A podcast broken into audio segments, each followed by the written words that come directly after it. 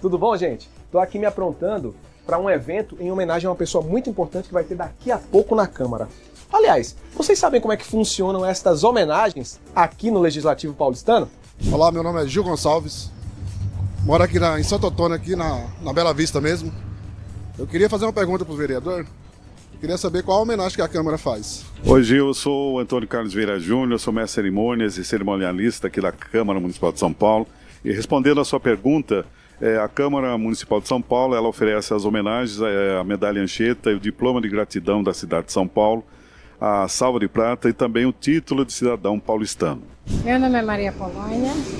Eu quero saber se as homenagens sempre acontecem aí na Câmara.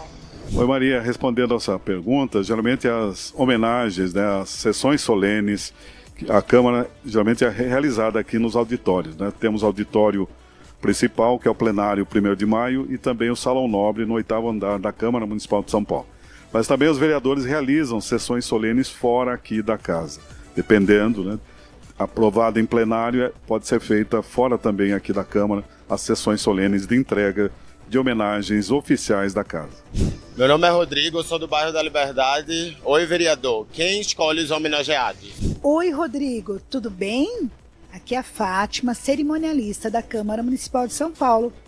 Quem escolhe os homenageados são os vereadores. Olá, boa tarde. Meu nome é Cláudia, moro aqui na Bela Vista e gostaria de saber como que as pessoas fazem para ser homenageado na Câmara. Oi, Cláudia. Meu nome é Lilian, sou cerimonialista na Câmara Municipal de São Paulo.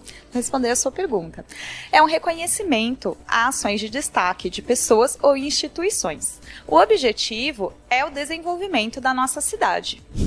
Rapaz, eu tava vendo aqui no site da Câmara que grandes nomes da nossa música, literatura, das artes em geral e até pessoas dos direitos humanos e da política já foram homenageados aqui na casa. Legal, né? Bom, então é isso. A gente se vê no próximo Quero Saber.